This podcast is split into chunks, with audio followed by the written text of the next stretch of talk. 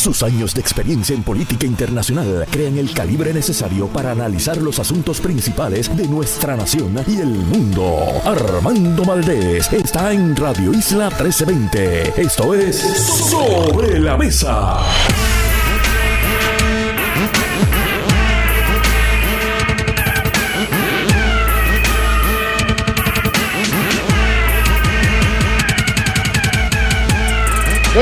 Puerto Rico. Soy Armando Valdés. Usted escucha sobre la mesa por Radio Isla 1320.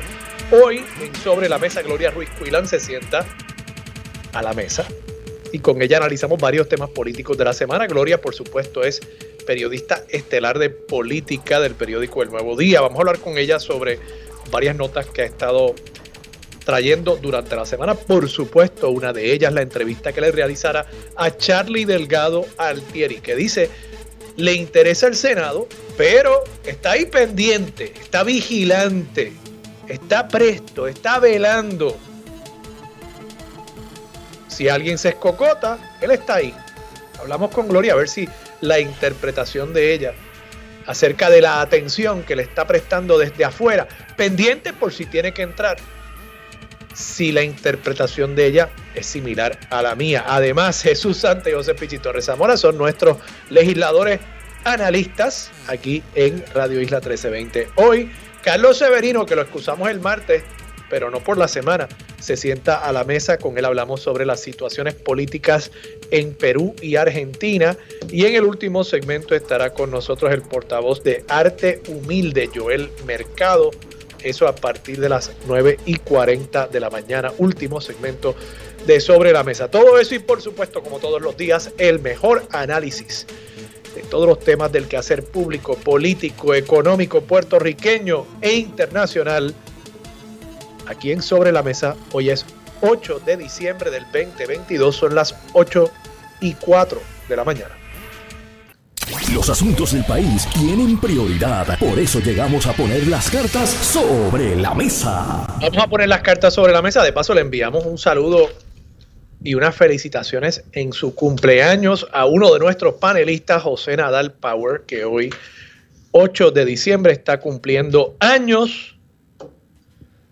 No voy a decir la edad, porque ya todos nosotros nos estamos poniendo mayorcitos. Digo, él me lleva a mí varios años. Así que yo todavía estoy, yo diría que yo todavía estoy en la juventud. No sé si todo el mundo coincidiría conmigo, pero yo pienso estar todavía en la juventud por lo menos por otros 20 años. Así que prepárense para eso. Vamos a poner las cartas sobre la mesa de inmediato. Varios temas que quiero discutir en la mañana de hoy.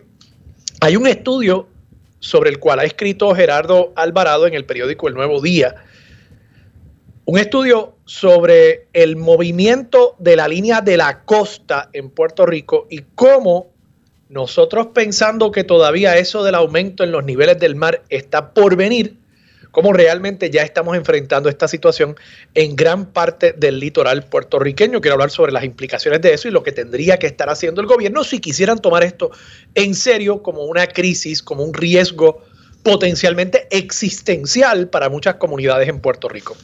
Además, voy a estar hablando también sobre el programa de visas H2B y este es un programa que le permitiría a personas extranjeras venir a Puerto Rico con un visado especial para trabajar. Y específicamente se está procurando atraer a Puerto Rico personas que puedan trabajar en la industria de la construcción. Dicen los constructores que hay 40 mil manos supongo que 80 mil manos, estamos hablando de trabajadores, así que 40 mil trabajadores que hacen falta en la industria de la construcción para poder tener la mano de obra necesaria para que esas inversiones por la reconstrucción del país como secuela de los huracanes y los terremotos se pueda realizar con todo ese dinero federal que sigue ahí agolpado en una cuenta en el Departamento de Hacienda. Bueno, pues para que ese dinero se pueda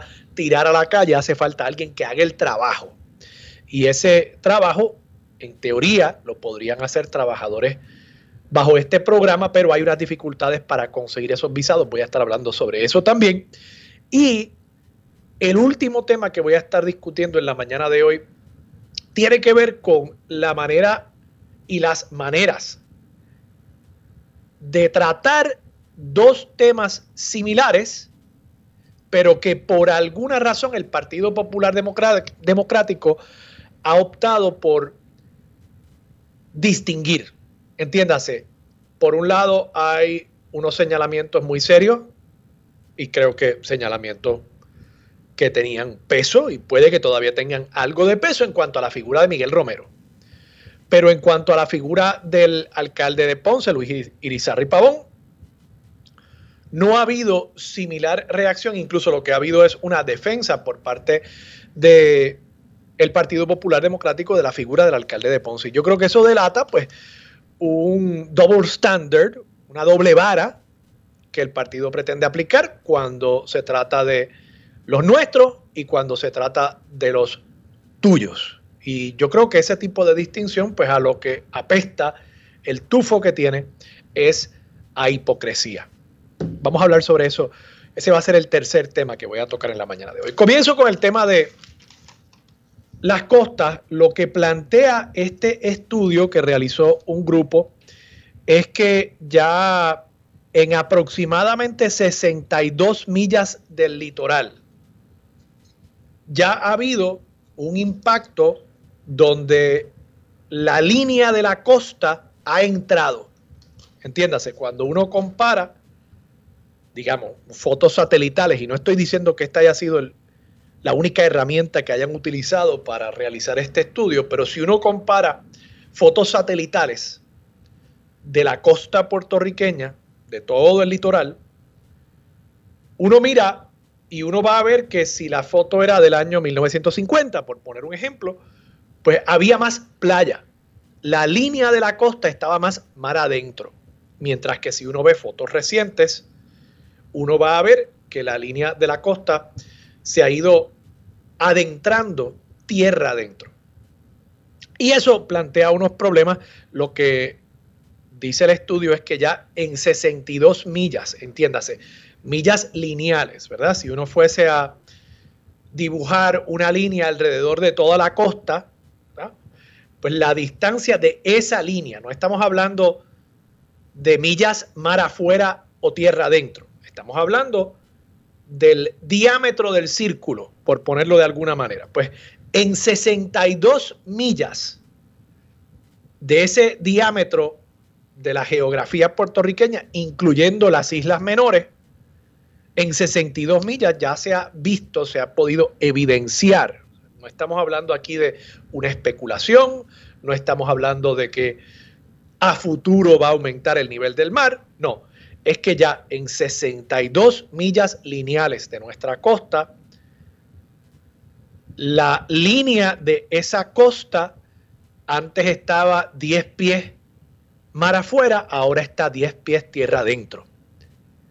Y eso tiene toda una serie de impactos sobre el futuro del país y el futuro de muchas comunidades en torno a la costa. ¿Por qué? Bueno, porque para empezar, las playas, la arena, las dunas, la vegetación que hay en esas playas son todas herramientas de la naturaleza para proteger de marejadas, para proteger de tormentas, para proteger de huracanes, todo lo que esté tierra adentro. Claro, la naturaleza no pensó en proteger las casas nuestras. La naturaleza no piensa así. Pensó en proteger otros ecosistemas tierra adentro. Pero nosotros los seres humanos hemos adaptado eso para lo cual la naturaleza le tenía otro uso y lo hemos adaptado a nuestro uso. Y si se trata de forma correcta, con respeto y entendiendo que esos sistemas no están ahí para servirnos a nosotros y nuestras necesidades modernas, hay una manera de convivir y hay una manera de adaptarse a estas realidades cambiantes de la naturaleza. Ahora, si uno insiste en faltarle el respeto a estos sistemas, si uno insiste en que los seres humanos podemos más, si uno insiste en que la tecnología nuestra va a poder revertir estas cosas de la naturaleza,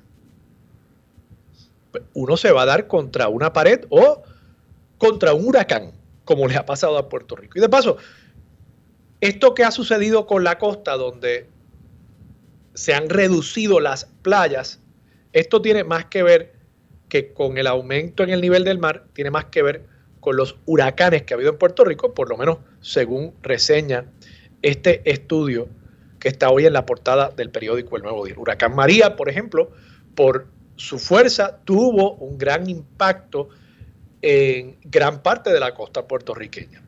Y de nuevo, cuando se acerca más el mar, cuando ya no hay esas dunas, cuando no hay esa vegetación playera para detener el impacto, eso quiere decir que donde antes posiblemente su casita cerca de la playa, pero no justo en la playa, estaba segura, hoy potencialmente su casita cerca de la playa, cuando venga el próximo huracán, podría verse severamente afectada por una marejada ciclónica, por ejemplo. Y eso tiene implicaciones también para el aumento en el nivel del mar. Cuando se produzca ese aumento que se está proyectando para finales de este siglo, el no tener esa costa significa que el agua va a correr más hacia adentro y va a impactar más a esas comunidades. Entonces, ante esta realidad que estamos viviendo hoy, no en un futuro lejano, la pregunta es qué va a hacer el país, qué va a hacer el gobierno, cómo vamos a adaptarnos. Y en esto yo tengo que insistir en que Puerto Rico no tiene la capacidad para revertir el cambio climático. Incluso es posible que los países más grandes del mundo ya no tengan esa capacidad. No han mostrado por lo menos la voluntad para hacerlo. Pero, digamos, China y Estados Unidos si apagaran todas sus plantas, y yo sé que eso también sería algo totalmente irrazonable, pero si apagaran todas las plantas y estacionaran todos los vehículos, podrían tener un impacto muy significativo sobre la cantidad de gases invernaderos que hay en nuestro globo terráqueo.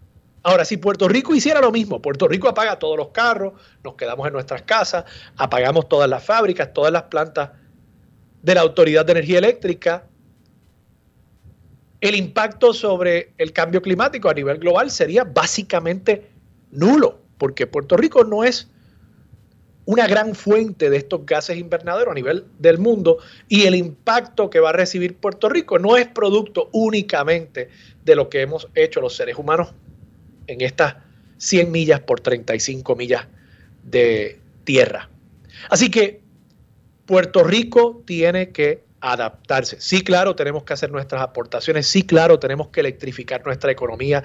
Tenemos que movernos hacia una economía verde tenemos que movernos hacia una transportación verde, tenemos que reducir el consumo de empaque, por ejemplo. Aquí todo viene en una bolsita, todo viene en una botella, todo viene en una caja y la caja está dentro de otra caja. Bueno, pues todo eso tiene un impacto también y claro que nosotros tenemos que hacer nuestra aportación para reducir la huella de carbono de nuestra sociedad, pero lo cierto es que lo principal en cuanto a la supervivencia de nuestra sociedad es el adaptarnos a estos cambios. Si ya en 62 millas de nuestras costas vemos estos cambios significativos que revelan estos estudios, pues tenemos que empezar desde ya a hacer los cambios necesarios para asegurarnos de que estemos listos y que las aguas no nos lleguen al cuello y en ese momento de pronto estemos llorando y estemos reclamando acción. Aquí están las señales. Yo he cubierto este tema en innumerables ocasiones en este programa. Las señales están ahí. Que no sea que de aquí a 20, 30 años nos estemos lamentando. Cuesta arriba lograr obtener para Puerto Rico las visas H2B. Esta es una noticia importantísima. La Asociación de Constructores de Puerto Rico, yo creo que en un mensaje muy responsable que ha llevado su presidenta, la arquitecta Vanessa de Mari, ha estado tratando de que el gobierno federal haga dos cosas, y, dos cosas, una de ellas que me pareció, y lo comentamos la semana pasada, particularmente innovadora. Una cosa que está buscando hacer es que a través de un programa que se conoce como Parole, se le permita a personas que ya están en Puerto Rico, pero que su estatus migratorio es irregular, que se le permita a esas personas regularizar para fines de trabajar en Puerto Rico en la reconstrucción su estatus migratorio, aunque hayan entrado ilegalmente al país por la necesidad de emplear a esas personas formalmente en proyectos de construcción financiados con fondos federales. Yo creo que eso es una gran propuesta. Pero además, es posible que con esa mano de obra, no es posible, es seguro que con esa mano de obra no va a dar. Y por tanto, la Asociación de Constructores está buscando que el gobierno federal, el Departamento de Estado, le conceda al gobierno de Puerto Rico una serie de eh, visas H2B para traer personas a Puerto Rico a trabajar en la industria de la construcción. Se estima que durante los próximos 15 años van a hacer falta unas 40 mil personas en esa industria para poder realmente poner en uso todo el dinero federal que hay para la reconstrucción del país después del huracán María. Y yo creo que esto es una iniciativa importantísima, deberíamos estar todos apoyándola. Yo sé que luego alguien levantará bandera de que si traer extranjeros cuando hay gente aquí que necesita trabajo, bueno, ¿hay gente aquí que necesita trabajo? Sí. ¿Son 40 mil los que necesitan trabajo y están dispuestos a trabajar en la industria de la construcción? No me queda claro. Y me sospecho que no, que no hay esos números. Pero además estamos en un momento en que el país está atravesando un colapso demográfico. Así que traer más personas, aunque sea temporalmente para trabajar, y de paso algunas de estas visas se pueden prorrogar hasta por tres años, traer esas personas a trabajar aquí es para mí un bien casi incuestionable. Y si algunas de estas personas deciden que se enamoran de un puertorriqueño o de una puertorriqueña y se casan y hacen familia aquí y se quedan, pues mejor.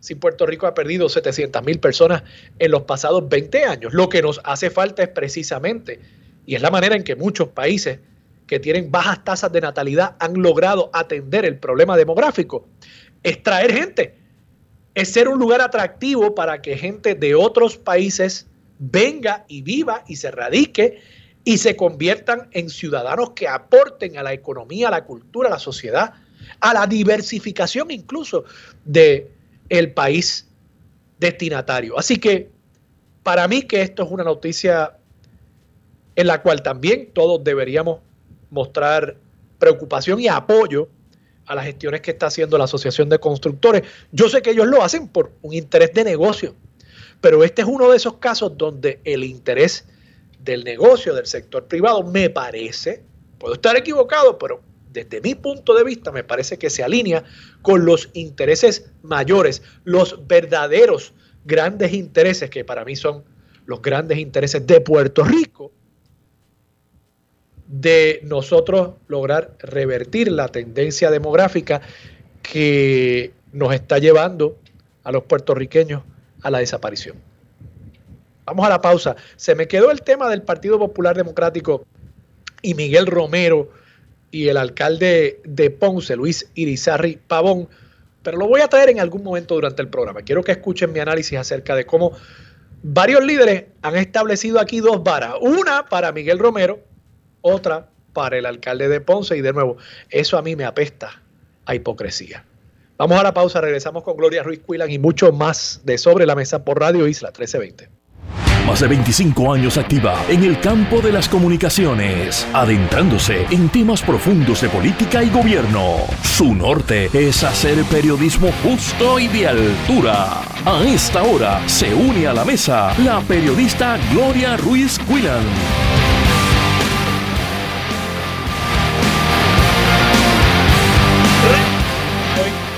Valdés, usted escucha sobre la mesa por Radio Isla 1320 y esa introducción pomposa solo puede significar una cosa y es que se sienta a la mesa Gloria Ruiz Cuilan, periodista del Nuevo Día. Gloria, buenos días, ¿cómo estás? Buenos días para ti, para todas las personas que nos escuchan. Hoy no debías poner mi introducción porque hoy estoy bien pompia.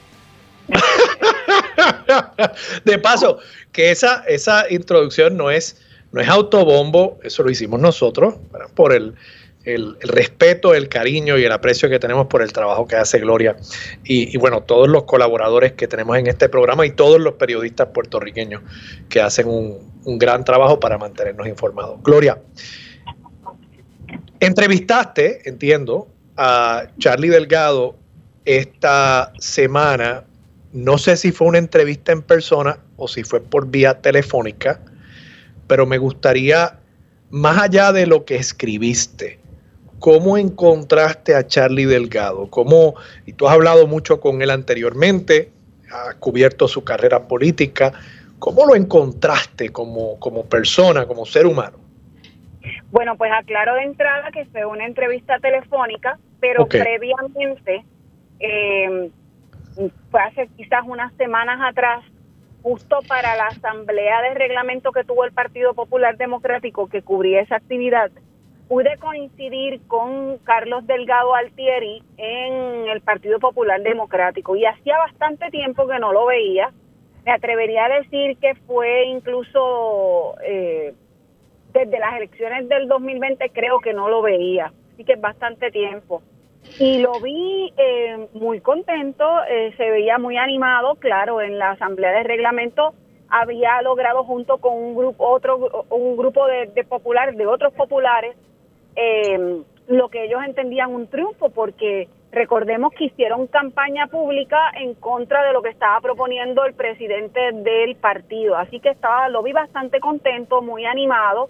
Eh, y, algo que me llamó la atención en ese momento es que vi bastante popular, no me refiero a líderes, sino a, personas de la base que se le acercaban y procuraban un saludo, eh, darle un abrazo, hacerle saber como que, hola, qué bueno verte, etcétera y demás. Y eso me llamó mucho la atención. Eh, en la entrevista telefónica, eh, sí noté a un Carlos Delgado Altieri muy centrado en términos de sus recomendaciones, de sus posturas y de lo que creía que era lo correcto para el Partido Popular Democrático. Dos asuntos ahí medulares. Él está muy claro en que el partido no debe tener ninguna otra primaria en este momento para la candidatura a la gobernación. O sea, ¿quieres decirme que él entiende que la elección que va a haber en mayo para la presidencia debería ya ser dispositiva de la pregunta acerca de quién es el candidato o la candidata a la gobernación? Pues no me atrevo a decir que atarlo a esa elección, más bien que fue muy contundente, muy enfático en mencionar que el partido no debía meterse en una primaria de esa naturaleza. Y recuerdo precisamente las expresiones, porque el partido no las supo manejar él dice que después de esa primaria, eh, pues quedaron unas ronchas, unas divisiones que ciertamente le afectaron a él como, como candidato. Eso nunca se zanjó, según lo que él, menciona.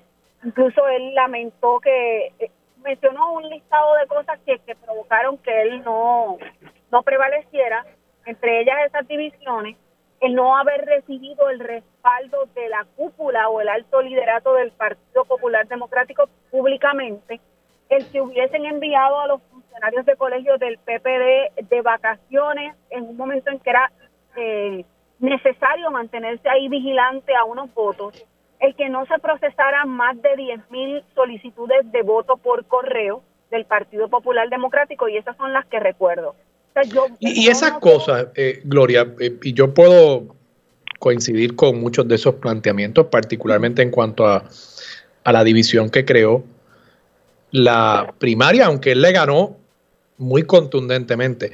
Eh, muchas de estas cosas sucedieron durante su presidencia, ¿no? O sea, él, fue electo candidato en la primaria, él asume la presidencia de inmediato, eh, zanjar las divisiones, pues le tocaba a él. Yo no vi ningún llamado eh, a, Eduardo Batia y a Carmen Yulín Cruz para que se unieran a, su campaña.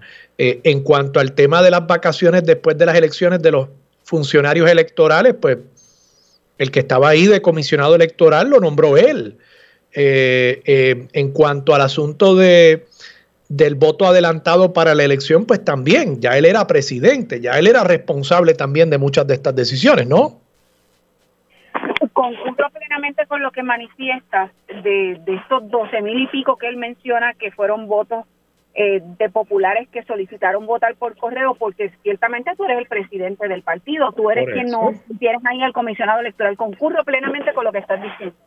Ahora bien, con lo que mencionas de zanjar las diferencias, no me atrevo a hacer una aseveración eh, tan puntual, porque no sé qué diálogos se dieron ahí de manera interna. Estipulemos eso. ¿Y quién pudo haber dicho, pues mira, no, no, no quiero zanjar nada contigo? Recordemos el caso del PNP, que este sí eh, se supo que hubo un acercamiento de Pierluisi hacia Wanda, Wanda prácticamente lo ignoró.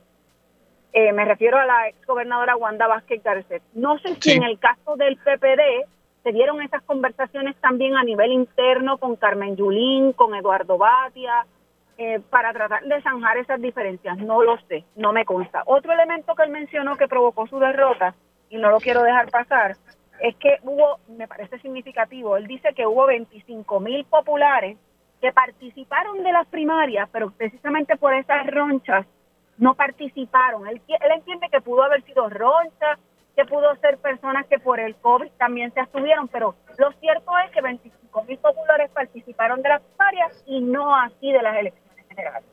Eh, eso, eso es un dato bien importante, eh, pero eso regresa al tema de las divisiones que causó la primaria y, la incapacidad que tuvo el partido, vamos a decir no Charlie Delgado, el partido de, de atender esas divisiones. Correcto. Y este análisis de Carlos Delgado Altieri junto con sus recomendaciones para el Partido Popular Democrático me provocan concluir que ciertamente él hizo su análisis de esas elecciones del 2020, que quizás el partido a nivel institucional no lo ha hecho, pero él ha hecho su análisis, eh, se ha sentado a pensar y, de ahí entonces surgen sus expresiones en, en esta entrevista en la que él menciona pues que está interesado en el Senado, en un cargo por acumulación. Eh, no, fíjate que no descarta del todo ser el candidato oficial del Partido Popular Democrático, pero enfatiza no deben haber primarias. Ahora, eso te iba a decir, eh, Gloria, eh, tú y, el titularista insistió, ¿verdad? En que lo importante de la noticia, y, no, estoy criticando eso, que lo importante era que él indicara que le interesa el Senado. Sin embargo, hay un párrafo aquí, una cita que tú recoges donde él dice, eh, tú le preguntaste, la candidatura a la gobernación por el PPD está descartada, y él dice casi descartada. No sé qué pueda ocurrir de aquí a allá con los posibles aspirantes, así que dejo eso sobre la mesa por si acaso sucede ese algo y uno tenga que tomar otra decisión, pues estaría abierto a considerarlo todo. ¿Qué es ese algo? Él está anticipando que Jesús Manuel, José Luis Dalmao, Carmen Maldonado, la persona que sea que ocupe la presidencia a partir de mayo, que esa persona se escocote. Pues en lenguaje pueblerino sí, se quite, se escocote, no lo ve el favor de los populares, pero él está ahí observando, mirando la situación. Pudo haberme contestado de manera contundente y decir, no, no me interesa después de lo que pasó, no sé, pero fíjate que dejó la puerta abierta. Y más importante aún, dice que el partido desde ya, que era el otro planteamiento que tenía muy claro, debe eh, confeccionar su plataforma de gobierno porque él dice que el partido todavía no ha aprendido su lección, está el protagonismo ahí latente, se piensa en la carrera política y no en cómo viabilizar la pava para que resulte atractivo para el, para el electorado, para el país. ¿Qué ofrece la pava para manejar esta, eh, la isla de Puerto Rico? Pues quién sabe, nadie sabe. Y me parece un planteamiento bastante atinado de su parte. En este momento, si le preguntaran a cualquier persona en la calle por qué se debe votar por el Partido Popular Democrático o por qué cambiar el gobierno de Pierluisi por uno del Partido Popular Democrático, creo que la respuesta no la tendría la gente.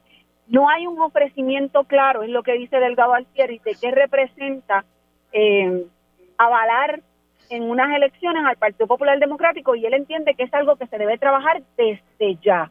Y que la persona que sea el candidato a la gobernación, sea el que sea, tiene que abrazar entonces esa plataforma de gobierno que se confeccione desde ahora, con temas medulares que él mencionó, por ejemplo, atender la salud, el plano económico, y recuerdo que en la salud mencionó, pues si vamos, que sean cosas drásticas, que cambiemos el modelo que no funciona hoy día, el modelo salubrista, y abracemos entonces el, el, el, el universal, en el plano económico, él menciona, nunca se ha tenido en Puerto Rico un plan claro, certero de desarrollo económico, pues vamos a delinear cuál es.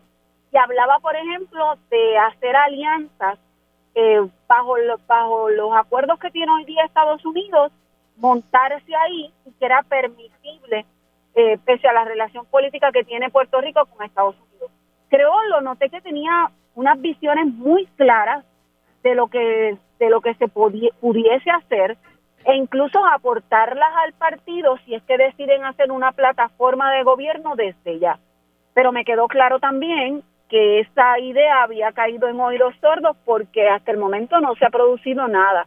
Y entonces Delgado Altieri pasa a ser una crítica de la colectividad porque como eso no se ha producido y él lo reconoce, no se han posicionado como una alternativa para el electorado del país. Él dice, los que están en ese momento se pudiesen plantear como candidatos a la gobernación porque quiero llegar a la gobernación, pero no tienes nada en tu cabeza para ofrecerle a, la gente de cuáles son tus ideas, cuáles son tus propuestas. Y yo en eso coincido con muchas de las cosas que él plantea. Eh, una pregunta importante también es en qué dirección él quisiera llevar el Partido Popular Democrático si le tocase de nuevo. Eh, eso creo que queda sobre la mesa. Y es más, cuando regresemos, quiero hablar sobre eso contigo. Y te voy a traer un tema que yo sé que tú no has cubierto, pero tú conoces a todos los involucrados. Y quiero que opines sobre la manera en que el Partido Popular ha estado tratando este asunto relacionado con el alcalde de Ponce, Luis Irizarri Pavón. Con eso regresamos en breve aquí en Sobre la Mesa por Radio Isla 1320. Los asuntos de toda una nación están sobre la mesa. Seguimos con el análisis y discusión en Radio Isla 1320. Armando Valdés, esto es Sobre la Mesa. Regresamos hoy Armando Valdés, usted escucha sobre la mesa Radio Isla 1320 Sigue sentada a la mesa Gloria Ruiz Cuilan, periodista de política del periódico El Nuevo Día. Gloria, hablábamos sobre la entrevista que le hicieras a Charlie Delgado esta semana. Charlie plantea que el partido necesita dirección, que el partido necesita un programa de gobierno y que el candidato o la candidata tiene que un poco ajustarse a, a esa visión, a esa política pública que establezca el partido. Creo que ese fue por lo menos lo que yo entendí de la entrevista. Ahora, ¿llegaste a preguntarle o escuchaste de él hacia dónde él quisiera llevar el partido? Porque ciertamente entiendo el planteamiento, creo que tiene razón, creo que el partido en este momento no tiene un mensaje claro particularmente para la juventud. El que hoy está decidiendo, yo no tengo formación política todavía porque soy un joven, y mi primer voto va a ser en las elecciones del 2024 y está buscando entre las alternativas existentes,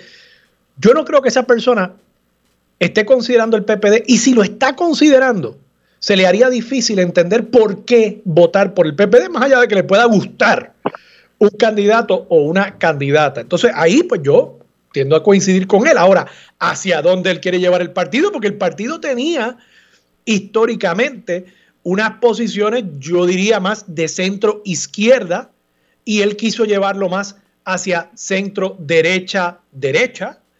Y en ese sentido, pues él un poco hizo lo mismo que ahora le está criticando a otras personas. Él llegó para querer usar la plataforma del partido, pero no necesariamente, plataforma quiero decir, plataforma mediática, política, la base política del PPD, pero no necesariamente se estaba él ajustando y ciñendo a la visión de política pública del Partido Popular Democrático, por lo menos histórica.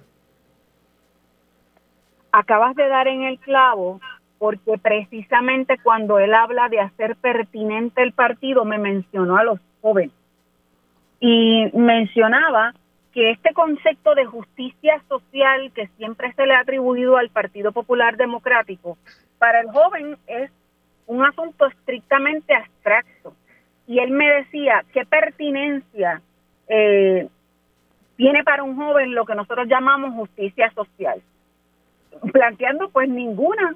Eh, no te puedo decir que me dio ideas claras ahí, no lo abordamos, Eh, más que todo te confieso que esta entrevista buscaba estar centrada en la razón de ser de sus recaudos, eh, que como sabrás fue una historia que publicamos previamente en donde a pesar de que él ni nadie supera la cantidad de dinero que recauda hasta el momento o ha recaudado hasta el momento el gobernador Pedro Pierluisi, pues Delgado Altieri es una de esas figuras políticas que se mantiene con una cantidad considerable de dinero. Y una de las interrogantes que teníamos cuando trabajamos esa historia es, ¿pero para qué? Si él no ha mencionado cuál es su norte político. Y por eso centramos la historia en, en saber para qué quería ese dinero y cuál era su norte político. Así que no abundamos sobre ese, ese particular, pero mencionó, dejó claro que él sabía que para la juventud en particular el Partido Popular Democrático le, no era ni nada de pertinente. Eh, y ellos tenían, el partido tenía la tarea de demostrarle a ese joven por qué debía votar por mí, que yo represento, pero ciertamente hasta el momento eso no está, no está sobre la mesa. Sobre esos recaudos, eh, que recordemos eran poco más de 68 mil, eh, él mencionó que lo quería para, para precisamente esta posible campaña eh, al Senado. Y tuvimos la oportunidad de examinar los informes de ingresos y gastos de Delgado Altieri de todo este año, que obviamente han sido por trimestres y ciertamente él nos, nos dijo la verdad cuando manifestó que no estaba haciendo actividades políticas. Los recaudos que él sí ha tenido han sido por donativos que le han dado personas que, que apuestan a él eh, y eso demuestra que tiene capacidad para recaudar. No, no en actos políticos que ha hecho hasta el momento, pero sí porque hay donantes que simpatizan con, con él y lo que representa y le han donado dinero. Y los gastos mayormente pues han sido por asuntos administrativos del banco. Hay un, donativo que hace el Comité de Delgado Altieri que me parece singular, 2.800 dólares al Comité Político de Carmen Maldonado, la alcaldesa de, de Morovis, que a su vez es al igual que Delgado Altieri, vicepresidenta del PPD, y ha manifestado su intención de presidir la colectividad y de también ser la candidata a la gobernación en el 2024. Bueno, veremos qué sucede ahí con, con Charlie Delgado, que está ahí pendiente a lo que pase en el Partido Popular con esos candidatos y candidatas. Gloria, en los últimos tres, cuatro minutitos que tengo, sabes que el periódico El Nuevo Día reportó el sábado acerca de una investigación que se está llevando a cabo en Ponce contra el alcalde por un préstamo que él tomó, un préstamo personal para pagar gastos personales y gastos de su campaña. Y por lo visto, según se alega y según fuentes del periódico, el alcalde le ha pedido a unos empleados que pague eh, ese, ese préstamo. Eso ha provocado una investigación del Departamento de Justicia y lo que me interesa que comentes es la reacción del Partido Popular a esto. Y lo traigo porque cuando circuló información acerca de Miguel Romero y la empresa JR Asphalt, yo creo que correctamente el Partido Popular levantó bandera. Figuras como eh, Manuel Calderón Cerame, que es legislador municipal ahora, eh, hizo unos señalamientos. La ex senadora y ex candidata a la alcaldía, Rosana López, hizo unos señalamientos en conjunto con Manuel Natal y Adrián González. Pero ahora parecería que el partido quiere aplicar otra vara en cuanto al caso de Luis Rizarri Pavón y están usando el que el FEI haya o el que el Departamento de Justicia no haya recomendado un FEI. Todavía el FEI podría insertarse en el caso de San Juan, pero están usando eso como una especie de escudo contra lo que se alega en el caso de Ponce. El secretario general del PPD, Luis Vega Ramos, dijo, por encomienda del presidente estamos atentos y prestos a actuar. La encomienda fue estar atentos. Muy bien. Luis Javier Hernández, alcalde de Villalba, dijo, de parte del Departamento de Justicia, espero que sea una investigación imparcial no con índole político partidista, porque en las pasadas semanas hemos visto muchas decisiones que dan mucho de qué hablar. Y José Cheito Rivera Madera, representante, ayer tuiteó, ya nos olvidamos de esto, de este toallazo monumental del Departamento de Justicia, Miguel Romero, y de las denuncias de Janet Parra. Ahora le vamos a creer a ciegas. Esto en referencia al caso de, de Ponce. Entonces, no sé, me está primero me parece un poquito hipócrita el que se establezcan estas dos varas en cuanto a San Juan y Ponce, dependiendo de a qué partido pertenece el alcalde.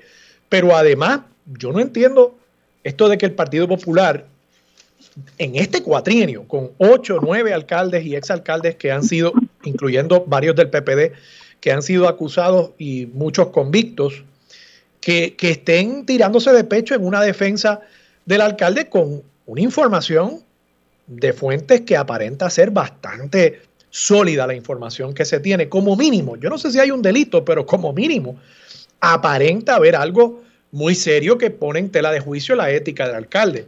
¿Qué te parece a ti? Concurro con lo que estás manifestando. Eh, no es que no es que hayan sido ni siquiera tibios, es que han sido nulos en términos de, fiscalizar también a los suyos. Y, que, y no me sorprende en, en este caso porque previamente esta fue la actuación del Partido Popular Democrático. Hagamos un poquito de memoria, no voy a irme años atrás, cuando comenzaron eh, los disparos, por llamar de alguna forma, contra el ahora exalcalde de Mayagüez, el partido actuó de la misma forma.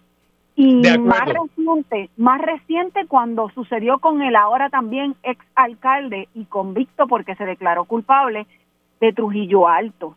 De hecho, ese fue peor, porque eso le estuvieron pateando la lata por muchos meses. Recordemos que el asunto del alcalde, del exalcalde de Trujillo Alto, eh, José Luis Cruz, eh, comenzó desde eh, diciembre de un, creo que fue del 2021, y eso se siguió arrastrando, arrastrando, arrastrando, y el hombre no hablaba, el partido tampoco lo buscaba, eh, los legisladores municipales populares, recuerdo que algunos de ellos fueron más vocales y salieron a decir no sabemos nada del alcalde y el Partido Popular como si nada, actuaremos.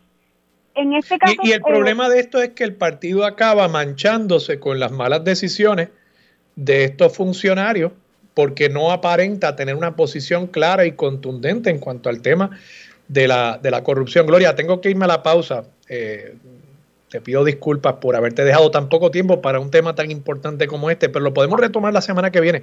Gloria Ruiz Cuila, muchas gracias. Vamos a la pausa, regresamos con más. Yo soy Armando Valdés, ustedes escucha sobre la mesa por Radio Isla 1320. Lo próximo, Jesús Santos y José Pichi Torres Zamora ya están en línea telefónica. Ellos son nuestros panelistas políticos y, por supuesto, legisladores también. Hoy aquí en Sobre la Mesa, hoy analizan, no legislan. Carlos Piedras y catedrático de la Universidad de Puerto Rico, estará con nosotros para hablar sobre lo que sucede en Sudamérica, específicamente en Perú. Hubo casi un intento de golpe de Estado ayer. Y claro, Argentina también, donde la vicepresidenta y expresidenta del país, Cristina Fernández de Kirchner, enfrenta una convicción. No tiene que ir a la cárcel todavía. Podría ser tanto como seis años en lo que se hace todo el proceso de apelación y es final y firme, si es que llega a eso, la convicción, pero enfrenta ciertamente un gran reto político y legal en los próximos años. Y en el último segmento estaremos hablando con Joel Mercado sobre una actividad que se va a estar haciendo para apoyar Arte Humilde, una organización sin fines de lucro que Radio Isla también está apoyando. Eso es lo próximo sobre la Mesa por Radio Isla 1320. Los asuntos de toda una nación están sobre la mesa. Seguimos con el análisis y discusión en Radio Isla 1320. Armando Valdés, esto es Sobre la Mesa. Regresamos, hoy Armando Valdés, usted escucha Sobre la Mesa por Radio Isla 1320. Se sientan a la mesa Jesús Santa y José Pichi Torres Zamora. Buenos días a ambos. Buenos días, Pichi, buenos días a todo el grupo el grupo y de, de trabajo allí en Radio Isla, Armando, y obviamente al público de Radio Isla. Ah, Jesús, Jesús, saludos, Jesús. Pichi, ¿estás ahí? Saludos, ¿me escucha? Sí, estamos aquí, ¿me escucha?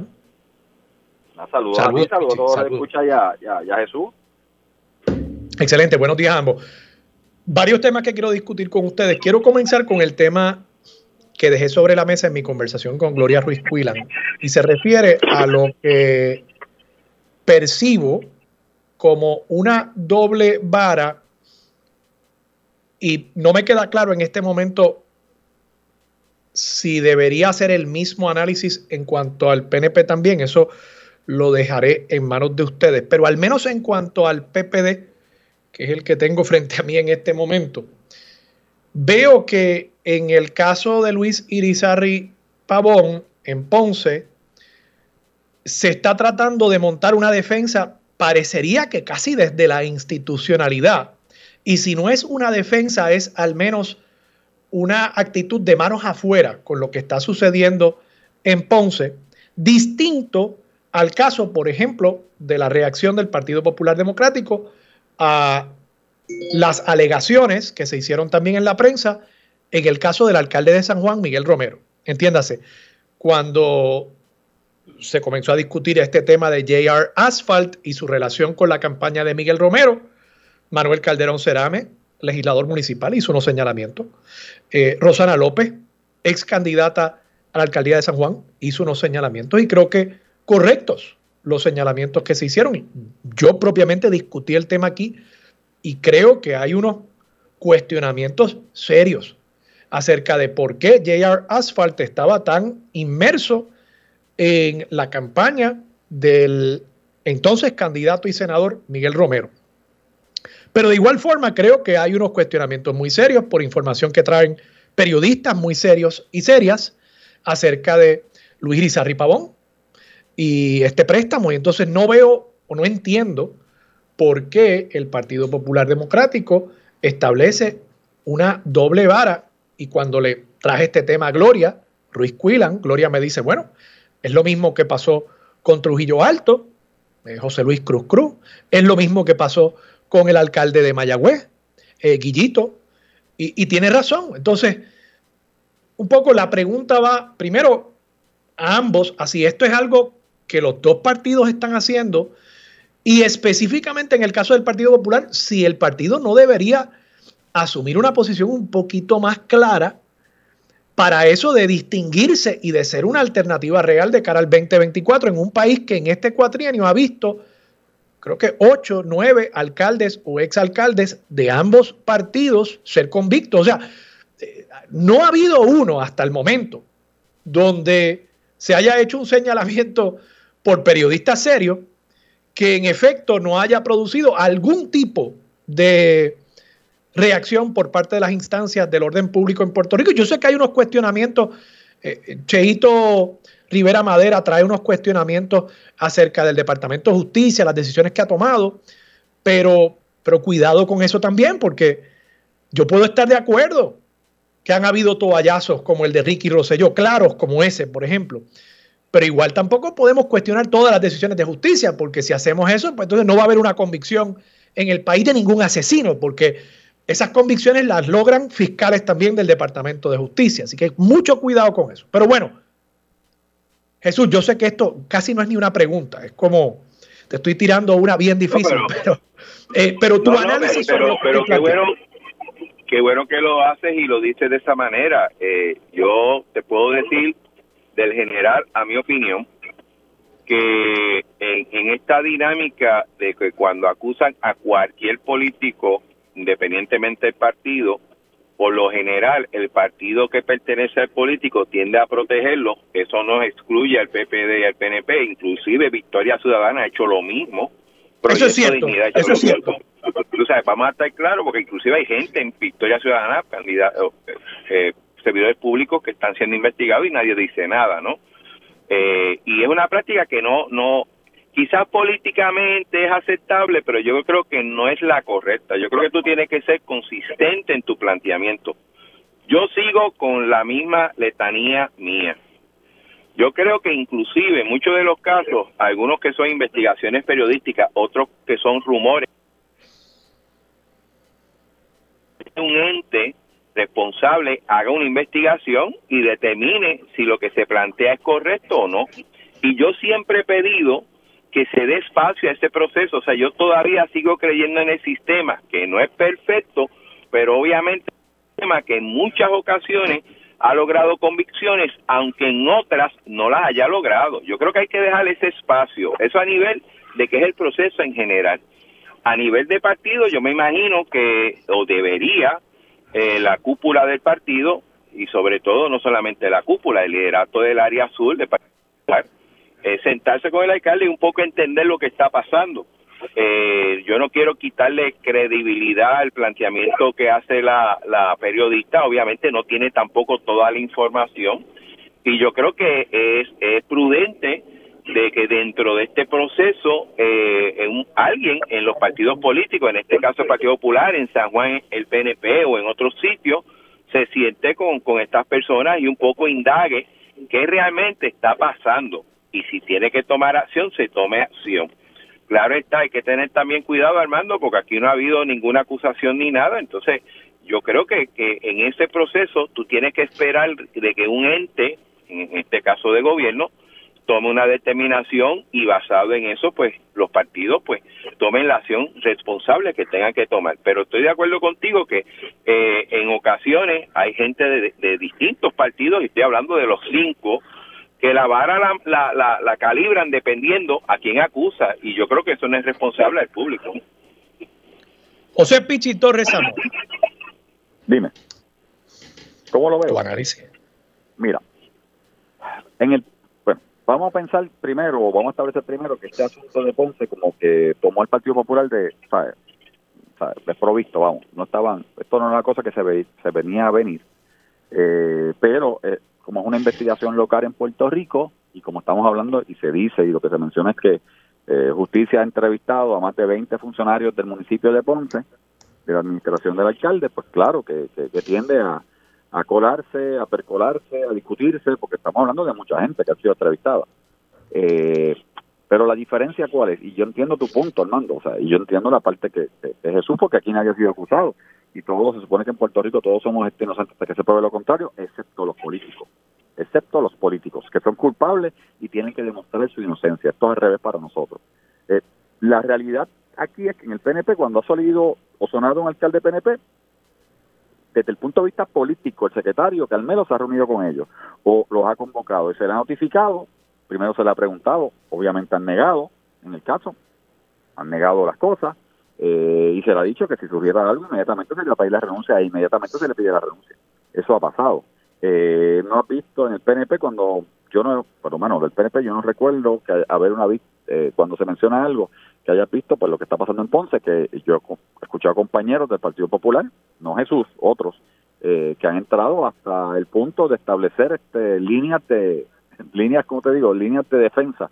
¿Cuál es la teoría de la defensa? ¿Cuál podría ser la teoría de la defensa cuando el caso simplemente, como yo digo, o sea, si el alcalde, aquí el, lo importante es que el alcalde diga, sí hice el préstamo, sí hice el préstamo, si lo pagué, ya se acabó, no hay issue, porque hice un préstamo, no estaba pagando. Ah, que no lo reporté contra la electoral, pues mira, lo reporto ahora y pues pago una multa administrativa. Sí, eso, eh, si, si es por no reportar el préstamo, eso es una multa. Es, por eso te digo, es una multa.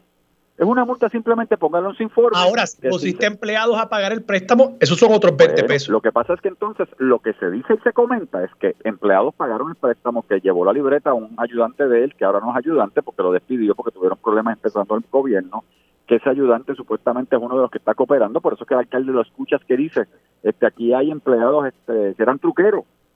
El alcalde lo dijo, no lo dije yo, lo dijo en una entrevista esta semana, empleados truqueros. Bueno, es que hay supuestamente empleados de él que supuestamente estuvieron en este trombo o en esta, ¿verdad? En, lo que se menciona o se comenta, cierto falso, eh, que son ahora que testigos de, justicia y se está investigando. ¿Por qué? Oye, y, de paso, que, que decir que el empleado es truquero no necesariamente lo ayuda. O sea, si tú quieres hacer un truco, tú buscas un truquero. Bueno, que yo, bueno, es que otra vez. No se está ayudando. Ah, el tipo es un truquero. El que me estaba pagando el préstamo es un truquero. Bueno, ¿por qué te estaba pagando el préstamo? O sea, digo, yo no estoy adjudicando que le estuviera préstamo, ¿verdad? Yo creo que esto va a ser. E, esto es uno de esos casos, esa es la cosa también. Esto es uno de esos casos que es relativamente sencillo uno saber, oye, si el préstamo, el pago era 253 dólares con 28 centavos y ese paguito no estaba saliendo mensualmente de una cuenta de banco del alcalde, pues, ¿de dónde estaba saliendo? Pues hay problema, porque obviamente hay aprovechamiento de tu cargo público, eh, podría haber hasta un propósito si, si, se configura lo que se dice, que se aumentó el salario de ciertos empleados para que lo pudieran pagar, porque ya, ya, hay una componente, ya, ya hay una persona que conspiraron, ¿verdad?, para hacer esto. O sea, nuevamente, es tan sencillo es tan para mí tan sencillo como que sí sí dice el préstamo sí sí, no notifica control electoral, voy a enmendar mis informes, yo lo estoy pagando, sale de mi cuenta. Se acabó. Aquí no pasa nada. Porque realmente abro las manos mira, sí, es verdad. Pero obviamente el alcalde negarlo, no querer hablar del préstamo, eh, que ya él habló previamente hace meses atrás del préstamo, eh, hablar de que son, en, primero dijo que era la oposición, pero vamos, Armando, el PNP en Ponce se está levantando, apenas elegimos un presidente hace dos semanas atrás, te lo digo yo que soy director ejecutivo del PNP, el PNP se está levantando.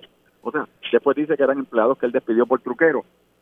So, mira, hay red flag. Entonces yo he tenido este debate y de hecho, Armando, yo conozco al alcalde. El alcalde como doctor atendió a mi mamá. Yo tengo una diferencia increíble al alcalde en una de las situaciones de, complicadas de salud de mami, él la atendió en Ponce, en uno de los hospitales. Yo tengo una diferencia increíble, por eso mi recomendación, que de esto es el cierto, step back, mira, no tiene que renunciar, simplemente que se vaya por, con, este, con una licencia y trabaje su caso por su familia, porque la realidad es que lo que se menciona incluye delitos, punto, incluye delitos. Entonces yo he debatido este asunto con compañeros del Partido Popular y me montan, y se lo he dicho, mira, como abogado tú estás montando la teoría de defensa completa que si el hecho de que, y si esas personas pagaron porque era una donación, pues peor aún porque estaban pagando, eran empleados y no se reportó en el contrato electoral y podría decirse que se utilizó este, eh, su posición de alcalde para influenciar eh, el, mando, ¿verdad? La cadena de mando. Aquí hay mucho cuestionamiento, de verdad. Bueno, eso lo, lo, dejaremos sobre la mesa. Estoy seguro que en las próximas semanas sabremos más acerca de este tema. Quiero pasar a otro asunto que ha ocupado la discusión pública durante esta semana y se relaciona con un tema que discutimos aquí la semana pasada. Hablábamos sobre un proyecto para enmendar la ley de armas para que eh, no hubiese una distancia mínima entre una armería que no tuviese polígono de tiro. Vamos a aclarar eso. Y una institución educativa. Otras palabras, que una armería pudiese casi casi estar al lado de una escuela pública, de un colegio privado. Resulta que durante el transcurso desde el jueves pasado hasta el día de hoy, hemos visto una serie de señalamientos que se han hecho en escuelas públicas por, eh, primero, un chat en el que dos muchachos estaban hablando sobre tirotear la escuela. Y segundo, un incidente donde un niño de 12 años llegó a la escuela con un arma ilegal. Entonces, eh, de pronto hay un frenesí el portavoz del Partido Popular en la Cámara incluso publicó un comunicado de prensa ayer donde invitaba o exhortaba al secretario de Educación a suspender el semestre hasta tanto no se pudiese asegurar eh, la, seguridad, valga la redundancia, de los niños y niñas en las escuelas de Puerto Rico. Y, mi pregunta a ustedes es si, si esto no es muestra precisamente de, una esquizofrenia desde el punto de vista de la visión que tenemos acerca del país. Por un lado, queremos hacer más eh, disponibles las armas, porque en la medida en que haya menos restricciones en cuanto a dónde pueden estar las armerías, pues van a haber más armerías, van a haber más lugares donde se pueden colocar armerías. Eh, pero a la misma vez, cuando surge una situación como esta, nos sorprendemos, nos rasgamos las vestiduras y la primera reacción aparenta ser querer cerrar las escuelas. ¿Ustedes no creen que, esto es otro ejemplo más de cómo Puerto Rico es dirigido no por una visión clara de hacia dónde queremos ir como país, sino dirigido por la primera plana de los periódicos y el frenesí mediático del momento? Jesús. Bueno, eh, Lamentablemente muchos de los issues se tocan cuando sucede algún tipo de noticia, sea primera plana, sea por televisión. Eh, lo triste del caso, Armando, primero que no tiene que ser así, yo creo que tiene que existir algún tipo de política pública que a mediano y largo plazo ataque el problema, no puede ser apagando fuego cada vez que sucede algo, ¿no? Eh, y eso y eso pues se da la impresión de que, que muchos temas corren de esa manera eh, y es lamentable. Eh, referente a lo de las armas, eh, cual no hay duda alguna que, que en mayor o menor grado afecta lo que es la enmienda a la ley de armas. Eh, yo creo que hay que trabajarlo de una forma más eh, general, ¿no? Eh, donde donde tú tienes que ver muchos factores. Por ejemplo, los casos que yo he visto de armas en, en escuelas son de armas ilegales. pues yo no yo no quiero justificar las enmiendas a la ley de armas. Yo lo que estoy diciendo, oye, hay otro aspecto que tenemos que atacar, que tenemos que resolver para poder lograr eh, una sociedad que tenga más tranquilidad y que y que y que pueda confiar de que cuando envía un hijo de, de uno no a un colegio o a una escuela uno esté tranquilo en el trabajo de que allí la cosa va a estar segura no eh, y, y yo creo que lleva entonces a hacer un análisis más abarcador, más holístico de la situación de seguridad, que quizás tampoco se limite a las armas.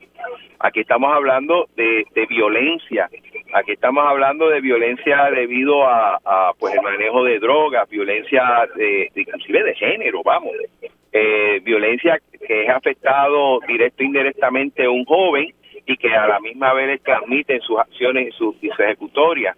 Aquí estamos hablando de muchachos que, que quizás salen de la escuela a un punto o a un sitio donde no se lleva a cabo una actividad legal. O sea, yo creo que, que el problema siempre ha sido muy serio, ha sido complicado. O sea, este problema de seguridad no se resuelve en cuatro años, pero sí se tiene que buscar una política pública que consistentemente se implante para que a mediano y largo plazo vea resultados. Y la realidad es que en los últimos años se ha trabajado según el titular de un periódico, la noticia de una emisora de radio o el reportaje de una, de una emisora de televisión. Y, y, yo creo que la alerta, la levantar la bandera en ese sentido.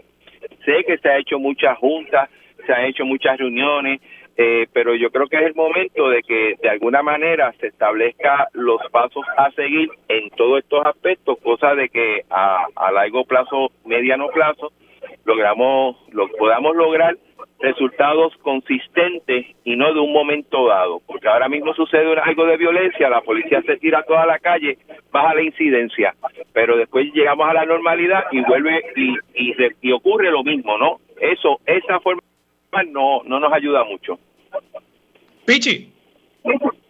Mira, eh, obviamente este caso, acuérdate que yo he denunciado esta semana porque mi nene estudia en University, así que yo he vivido lo de University bien de cerca.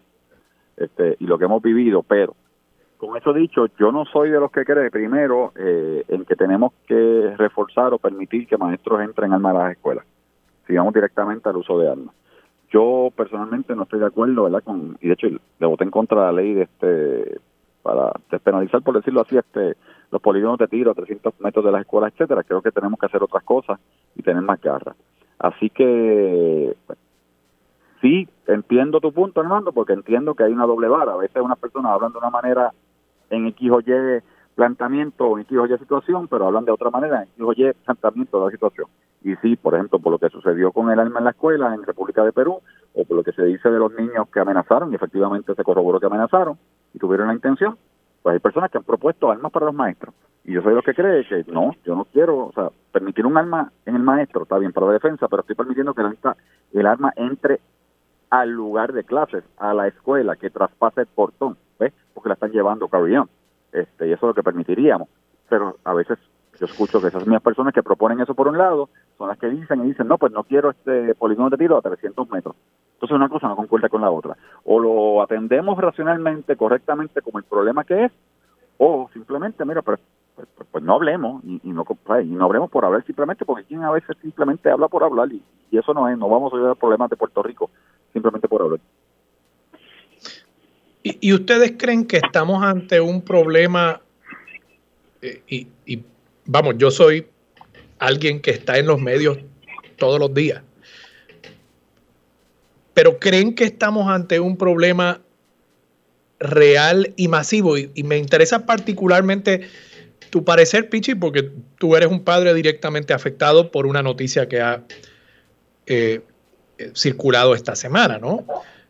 ¿E-, ¿Es un problema real o, estamos ante, de nuevo, unas instancias un poco aisladas que de pronto a través de los medios de comunicación se amplifican y, y, un poco se convierte casi en un self-fulfilling prophecy, ¿no? De que pues, eh, creamos el problema en los medios y entonces el problema de pronto también existe en, en, el, en la vida real, eh, eh, en el mundo, ¿no? ¿qué, ¿qué, te parece a ti, Pichi? Mira, y obviamente, yo soy dual porque soy papá y soy representante, pero con lo que pasó, ¿cómo te explico? Con lo que pasó en University Garden y en la escuela este, Osuna. Y cuando tú tienes a la, a la policía de Puerto Rico diciendo claramente que luego de entrevistar al joven que está en Puerto Rico, este aceptó, este aceptó y repito, que tuvo la intención porque lo pensó, tuvo la intención, Armando tuvo la intención. Esta es la primera vez que, y me corrige, yo no sé si tú, y tú y yo somos, y, Jesús que nos gusta este, la noticia, pero es la primera vez que yo escucho que la policía puede decir efectivamente un joven de escuela pública dijo que tuvo la intención de hacer esto, punto, porque lo pensé porque soy víctima del bullying, etcétera, etcétera, etcétera, por lo que sea. Pues claro que ya se cruzó una línea, claro que ya no solamente el adiestramiento, tenemos que reforzar el adiestramiento en el departamento, tenemos que mirar qué tenemos que hacer más allá de lo que tenemos, tenemos que verificar los protocolos que se activaron el lunes, tanto en la en Osuna como en University Garden. Eh, tenemos que ver ese muchacho por qué realmente llegó a pensarlo, eh, si los psicólogos escolares que hacen un trabajo excelente están trabajando o tienen que hacer más, o tenemos que darle más recursos a esos psicólogos escolares para que den más adiestramiento. Para mí, para mí, muy personalmente, o sea, no es que sea histeria, es que ya se cruzó la línea porque un puertorriqueño jovencito de una escuela pública pensó, fíjate, pensó. Y tú y yo somos abogados y tú sabes que eso es la intención. Ese es mi problema con este hecho. Bueno, tengo que irme a la pausa. Gracias a ambos por estar disponibles. Y Pichi, a ti, sé que eres un, gran padre. Bueno, nada, un abrazo. Yo sé que esos momentos también uno se, preocupa mucho, ¿no? Y, y, lo importante es que esa preocupación que es natural, de nuevo, no, no se convierta en una reacción desmedida. Eh, aunque es un problema serio y hay que atenderlo, pero que no se convierta en una reacción desmedida. Un abrazo, Pichi. Un abrazo, Jesús. Hablamos la semana próxima. Vamos a la pausa. Regresamos con más de Sobre la Mesa por Radio Isla 1320. Para discutir los temas sobre la mesa que impactan a todos los sectores del país, se une a la mesa el destacado geógrafo y especialista en asuntos internacionales, el doctor Carlos Severino. Regresamos, soy Armando Valdés, usted escucha sobre la mesa por Radio Isla 1320 y a esta hora se sienta a la mesa Carlos Severino, ex rector del recinto de Río Piedras y catedrático de la Universidad de Puerto Rico. Buenos días Carlos, ¿cómo estás? Muy buenos días Armando y saludos a toda la red de audiencia. Gracias por estar disponible esta semana para sobre la mesa aquí jueves. Usualmente tú estás los martes, pero te excusamos no para todos los fines, tenías que venir aquí jueves, así que por eso estás aquí. Además que están pasando muchas cosas en el ámbito internacional, particularmente en América Latina, y quería específicamente enfocarnos en Perú y Argentina. ¿Por dónde quieres empezar? No, eh, yo creo que la noticia que está ahora mismo eh, todavía eh, no ha aterrizado bien y no se ha podido digerir bien es el asunto de Perú eh, con Pedro Castillo, eh, que ayer pues sorprendió a mucha gente dentro de Perú y fuera alrededor del mundo completo, El tema de que en la mañana este eh, el presidente o el ahora expresidente Pedro Castillo hizo una movida que no se veía venir, eh, una movida para inhabilitar el, el Congreso de la República eh, y que luego de eso eh, el propio Congreso reaccionó ciertamente este, con una moción de destitución al presidente. Así que el presidente intenta un, lo que se conoce como un autogolpe eh, y el Congreso, eh, ni corto ni perezoso, pues también hace su propia gestión y destituyen al, presidente y nombran a la vicepresidenta, posteriormente Dina Boluarte, que es de paso la primera mujer que ocupa la presidencia en, en Perú. Eh, esto sin duda alguna pues crea una crisis muy profunda, más allá de que haya eh, cierta estabilidad después de lo que pasó eh, con el orden institucional, pues porque tanto el presidente que había venido que había venido perdiendo fuertemente eh, apoyo popular en el orden de un rechazo del 43% según las encuestas que se han hecho recientemente, pero eh, eh, realmente el Congreso tampoco tiene el favor popular porque el rechazo al Congreso es en el orden del 84%. y ahí vemos el, gran tranque. Yo creo que eh, la destitución finalmente de Castillo era algo que era una crónica de una destitución anunciada, pues porque realmente nunca pudo gobernar. Eh, Perú sabemos que es un país polarizado, es un país donde la elección se ganó por menos de 0.5% y eso pues creó una crisis permanente y una lucha entre la bancada fujimorista de Keiko Fujimori eh, que ha sido muy exitosa en eso de destituir presidente. Eh, pensemos únicamente que en Perú los últimos 20 años, no por, no por la bancada de, Fujimori, pero quizás por eh, asuntos cercanos, se han destituido nueve presidentes, Armando. es mucho, es mucho. Así que la situación es que, que ahora mismo, pues, no hay legitimidad. Realmente hay orden institucional, pero no hay legitimidad. pueden pasar muchas cosas, se rumoran muchas cosas, pero hay que ver, el presidente, eh, el expresidente Castillo está detenido, está preso, no sabemos cuál va a ser su futuro, si va a lograr alguna negociación para alguna eh, eh, algún exilio. Ya México, se, el gobierno de México se ofreció a aceptarlo como asilante. así que veremos a ver, veremos a ver lo que pasa. y la figura ahora de la presidenta, era vicepresidenta, Dina Boluarte se convierte en la primera mujer presidenta del Perú. Eh, eh, eh, ¿Cómo funciona el sistema constitucional peruano? ¿Ella permanecería en el cargo por lo que le restaba al término de Castillo o, o se convoca una elección por este problema de legitimidad que tú estás planteando? Eh, buena pregunta, buena pregunta. Lo que, lo que parecería ser y lo que ella personalmente ha dicho, ¿no?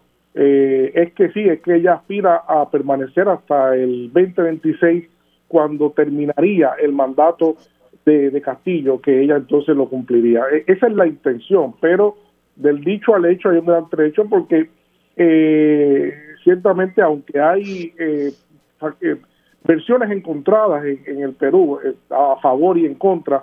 Eh, no hay duda de que eh, Castillo recibió un mandato para una nueva constitución que nunca pudo encaminarla. Y de hecho, el, el, golpe que él da básicamente lo justifica por, para la intención de refundar a Perú con una nueva constitución, algo bastante arriesgado, tan arriesgado que se quedó solo. Bueno, ya estaba solo en alguna medida eh, pero sí, la, contestando directamente tu pregunta, Armando, sí, la, lo que ha dicho ella es correcto. Hay muchos rumores, hay muchos rumores de eh, movimientos sociales que van a comenzar a hacer presión para que haya elecciones adelantadas. Eh, y parece ser que la bancada parlamentaria no quiere elecciones anticipadas. eso es lo que se borrosamente podemos decir con distancia. Haciendo un corto viaje de un país a otro, Argentina, la vicepresidenta Cristina Fernández de Kirchner, expresidenta también de la República, eh, enfrentó y fue convicta a seis años eh, por eh, un caso de corrupción en Argentina. Sin embargo, eh, aunque esta convicción tendría unas repercusiones, entre ellas que podría incluso quedar eventualmente proscrita de cualquier cargo público futuro, no entra en vigor esta sentencia hasta tanto esa sentencia sea final y firme, lo cual implica el que se apele hasta la última instancia judicial en Argentina. ¿Qué es lo que está pasando? O sea, eh, cuál es la raíz de este caso y cómo ha reaccionado el país, que yo sé que está enfocado en, la Copa Mundial. Los argentinos con eso eh, eh, no, no, toman cuento, ¿verdad? Pero ¿cómo ha reaccionado el país a esta noticia? Bueno, yo creo que, como tú dices, en este momento no la atención completa del país está sociológicamente en el tema del mundial, Argentina está viva, pero eh, ha causado mucha, mucha consternación. Eh, no es cualquier persona, Cristina Kirchner es una mujer, es, vamos a decir, es la mujer de más arraigo eh, y la líder, una líder histórica eh, del peronismo, una figura una, una figura cimera del kirchnerismo, ahora mismo, que es muy querida, es muy odiada, pero también es muy querida por muchos sectores. El tema es lo controvertible de, este proceso que reviste de una profunda lucha de poder entre sectores eh, políticos eh, al interior de, Argentina, muy fuerte, eh, cual uno corre, uno se, se, siente hasta con, con, temor de que esto pueda degenerar a una situación de inestabilidad. hay que decir, Armando, que esta es la segunda vez que, que juzgan por la misma causal a Cristina la primera vez salió salió absuelta eh, por el mismo, entonces es como una insistencia. Eh, eh, sabemos que en filosofía del derecho existe un precepto importante y en las mismas leyes de muchos países que no se puede juzgar dos veces a una persona por lo mismo. También crea muchas suspicacias que, que, el, que el juez, que dos veces, no una vez, dos veces la, la, la, la acusa y la juzga, pues es íntimo amigo de su, de su acérrimo eh, este, enemigo político, que es Mauricio Macri. Así que el proceso eh, está muy, muy manchado por algunos interrogantes que son fuertes. Eh, al interior del país, pues ha habido, asimismo, rechazo de un lado de la gente que la apoya, que son muchísimos, y también rechazo, cierto apoyo importante de la gente que la, que la de la rechaza. Los, los líderes latinoamericanos han cerrado fila con Cristina y han, y han dicho que esto se trata de un capítulo más eh, de evitar que Cristina se vaya a presentar a, elección, eh, en cuyo caso pues goza de gran, de gran proyección eh, y favor político. Así que es una situación bastante complicada que habrá que ver cómo se configuran los procesos a partir de, todo esto. Y sobre todo como tú ya anticipaste yo, eh, es fácil pensar que esto irá a otras instancias judiciales eh, por un tiempo este, prolongado. Y, políticamente qué implicaciones tiene esto para la figura de eh, Cristina Kirchner ella quería o sea, lo, que se proyectaba ella quería permanecer en la vicepresidencia y este iba a ser pues eh, el coda de su carrera política o ella tenía otras aspiraciones? Bueno, Cristina, Cristina acaba de cumplir 70 años. Eh, ya tiene Una, edad importante. Ella ya ha dicho, ha dicho y reiteró en su última locución este, hace 48 horas que no le interesa participar en más ningún concurso. Pero eh, sabemos cómo son las cosas en política, hermano. Sí, sí, eso, eso puede cambiar. Eh, eso puede cambiar porque eh, a pesar de que diga eso, pues puede haber un movimiento que la respalde y, la, y, se diga, bueno, yo no quería, pero después tuve que aceptar porque la gente lo, quiso. Y ciertamente tiene, tiene un gran arraigo, tiene un gran arraigo y es potencialmente una figura ganadora de un, un proceso electoral futuro en Argentina. Sí, mira, aquí Carlos, digo, yo sé que tú no tocas mucho estos temas, pero aquí en Puerto Rico, por ejemplo, Charlie Delgado ha dicho lo mismo, que él, que él no interesa la gobernación, pero si se escocotan los candidatos. Así que en la política, oye, las cosas pueden cambiar de un día para otro y la política más o menos es lo mismo en todos los países del mundo. Los, políticos son más o menos los mismos. Las motivaciones yo creo que son muy similares. Carlos, muchas gracias por estar disponible para Sobre la Mesa. Siempre, Armando. Saludos. Un abrazo. Carlos Severino, ex rector del recinto de Río Piedras y nuestro analista de temas internacionales aquí en Sobre la Mesa. Vamos a la pausa, regresamos con más en Radio Isla 1320. Seguimos con el análisis y discusión en Radio Isla 1320. Armando Valdés, esto es Sobre la Mesa. Regresamos hoy Armando Valdés. Usted escucha sobre la mesa por Radio Isla 1320. De paso, otra noticia internacional que está rompiendo a esta hora. El presidente Biden está hablando desde la Casa Blanca. Para quienes habían seguido esta noticia, una estrella del baloncesto americano femenino, Britney Griner, había sido arrestada en Rusia, convicta y había ya estado en prisión por espacio de 10 meses. Ella había sido convicta por un caso de posesión de narcóticos ilegales, hashish, entiendo que era el producto que tenía, que es un primo de la marihuana. Eh, el presidente Biden está anunciando a esta hora que ha logrado la liberación de esta figura del deporte americano. Ella es considerada como eh, una de las estrellas, sino la estrella más significativa eh, del baloncesto americano comparada en ocasiones con LeBron James. Eh, Britney Griner está siendo intercambiada por un individuo ruso que estaba preso en Estados Unidos, Victor Bout. Esta persona era traficante de armas, conocido como el Merchant of Death, el mercader de la muerte. El presidente Biden está anunciando ese intercambio de prisioneros a esta hora en la Casa Blanca.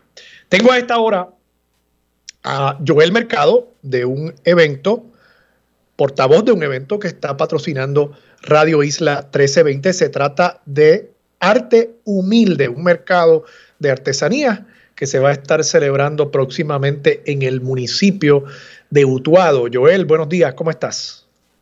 Sí, sí, muy buenos días, Armando. Gracias por la oportunidad que nos brinda y saludos a, la audiencia. Cuéntanos un poco de esta actividad. Perdóneme. Que gracias a ti, cuéntanos un poco de esta actividad. Sí, la actividad del Tumil es una actividad que por décima séptima ocasión se va a estar celebrando en el pueblo de Utuado, específicamente en el barrio Santa Isabel. Y es una actividad donde los miembros de la misma comunidad, del mismo barrio, pues han dispuesto a preparar, confeccionar artesanía, se han preparado, se preparan todos los años para confeccionar artesanía y así invitar al público a que la puedan apreciar y también puedan adquirirlo, entendiendo de que la artesanía son regalos únicos porque son hechos a mano eh, y son distintivos y son un, perfecto regalo durante esta época navideña y donde también pues se resalta la cultura puertorriqueña. Todos los este, artesanos y artesanas que participan de la actividad son de Utuado. Sí, son de Utuado y son precisamente del mismo. O sea que eso, es un distintivo de la actividad, porque muchas veces se celebran estas ferias de artesanía y vienen, por supuesto, artesanos de todas partes de Puerto Rico. Estos son únicamente de Utuado. Correcto, es únicamente de Utuado. Y no solamente son las artesanías, la comida que van a estar allí son confeccionadas por los miembros de la comunidad. Va a haber música en vivo, hay una orquesta que se llama la Orquesta en Vivo, todos los músicos también son de la comunidad. Van a haber bailes típicos y bailes folclóricos que también los bailarines son miembros de la comunidad. Todas las actividades, todas las actividades desde que se entra hasta que sale y todos los eventos y las comidas son productos de los miembros de la comunidad. Qué chévere.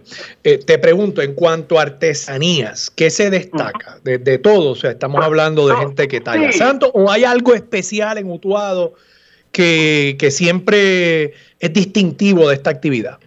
Pues mira, eh, hay una gran variedad de artesanía, hay sobre quizás 15, 20 artesanías, distintos tipos de artesanías como el cuero, la filigrana, el porcelanicrón, las velas, jabones, tejidos, eh, mundillos, una gran variedad de artesanía. Que eh, muchos de los ya artesanos, de los miembros de la comunidad que trabajan artesanos, también se han certificado como artesanos, o sea, que se han desarrollado y se han profesionalizado. Pero adicional a eso, no son tampoco artesanías individuales, sino que en algunos momentos ellos se fusionan porque comparten. Por ejemplo, hay una persona que trabaja sola y lo comparte con la persona que trabaja bisutería, con la persona que trabaja en cuero, entonces se fusionan, hacen unas combinaciones y entonces ahí la variedad pues se amplía y la belleza de, los trabajos pues también se amplían, o sea que se desarrollan cosas únicas que solamente las vas a ver en la actividad arte humilde.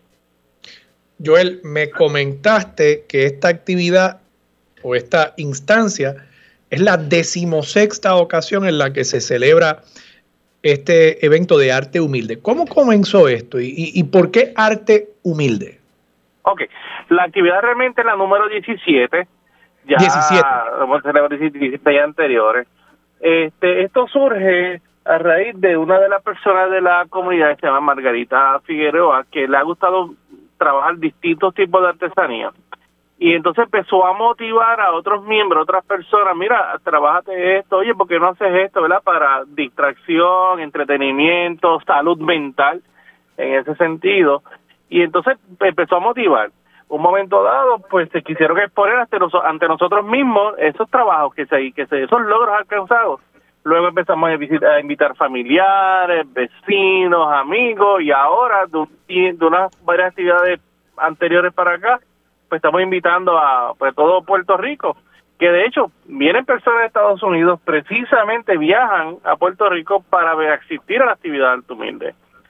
El nombre de Arte Humilde, pues puesto que las artesanías surgen de cosas, eh, hasta reciclaje, cosas de la naturaleza, este, por ejemplo, trabajos en coco, trabajos en cuero que son de las pieles, trabajos en higuera también que van a ver pues parecerían cosas sencillas y como de algo sencillo se puede desarrollar una belleza no solamente para el disfrute, ¿verdad?, de, de adornos, sino también hasta cosas prácticas que se pueden desarrollar y a la misma vez cómo ese artesano, esa persona que lo desarrolla, lo comparte con otro, ¿verdad?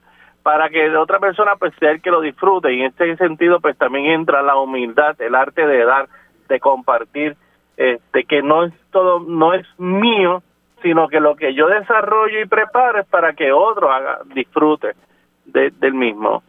Y de, ahí surge, y esa es la mentalidad que se ha tenido durante estas desde que usted llega, es bien recibido, es bien tratado, está en una facilidad sumamente cómoda. Estamos en el, el tope en la, de una loma, de una montaña, a dos, sobre dos mil pies, del nivel del mar, donde va a tener una vista espectacular de montañas y, de la zona norte de, Puerto Rico. Eh, y va a estar disfrutando una gastronomía porque hay comidas criollas y artesanales, hay productos, por ejemplo, de la yuca. Vas a ver canastas de yuca, pizza de yuca, bolitas de yuca, flan de yuca, todo lo que puedas ver de yuca lo vas a ver allí también. Y solamente lo encuentran en esta actividad que se celebra este domingo 11 y el domingo 18 de diciembre. Oye, Joari, perdóname, dijiste flan de yuca. Sí, sí, se hace postre de yuca y sabe bueno.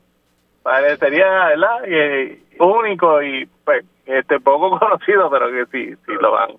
Lo van. No solamente va a haber de yuca, va a haber comida criolla, va a haber, por ejemplo, arroz con huellas, arroz con longaniza, pernil, cadera, pasteles, va a haber frituras, distintos tipos, variedades de frituras, va a haber café, que unas personas que están preparados como baristas preparan también el café, va a haber los tradicionales pinchos, las piñas coladas, este, va a haber una variedad gastronómica.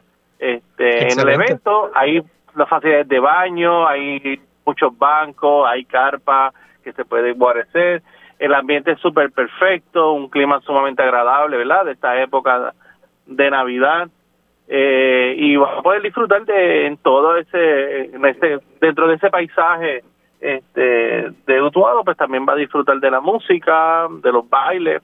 Algo peculiar de los bailes que quiero mencionar que yo resalto es que como son bailes típicos como de la danza de la bomba de la plena del seichorriao hay una explicación breve antes de la ejecución del baile cosa de que se puede entender el trasfondo del baile, cómo surge el baile, algunos distintivos del baile, por ejemplo, el baile de la danza usa el se usaba siempre el lenguaje del abanico, pues se explica algunas ejecuciones del abanico y cómo la dama se comunicaba con el varón a través del abanico. Y eso entonces permite que cuando la persona que está asistiendo ve el baile, pues lo puede disfrutar y entender pues mucho mejor. La persona que llega viene a disfrutar, pero también aprende y sale pues con algo de educación y fortalecer las raíces culturales de Puerto Rico. Joel, me tengo que ir. Dime de nuevo días, horas y lugar. Sí, mira, va a ser el domingo 11 y el otro domingo 18 de diciembre. Este domingo 11 y el 18, desde las 8 de la mañana hasta las 6 de la tarde. El lugar es en el barrio Santa Isabel, la carretera 600 kilómetros 7.8 pero para más información... Barrio Santa Isabel de, Utuado. ¿Perdón? Barrio Santa Isabel de Utuado. Sí, Barrio Santa Isabel de Utuado, un barrio que queda mucho más cerca del área. Pero en nuestras redes sociales en Facebook, en, eh, lo voy a buscar bajo Arte Humilde o la página web artehumilde.com, ahí está toda la información. En Google Maps o en Waze, usted escribe Arte Humilde o Actividad Arte Humilde, le dice la localización exacta y le marca la ruta, una ruta súper cómoda para llegar. Excelente. Bueno, Joel Muchas gracias por estar disponible para Sobre la Mesa. Mucho éxito este domingo y el próximo. La actividad es Arte Humilde, Barrio Santa Isabel, en Utuado, este domingo 11 y el domingo 18. Muchas gracias por estar disponible para Sobre la Mesa. Vamos a la pausa. Regresamos con Mili Méndez. Dígame la verdad, es lo próximo en Radio Isla 1320.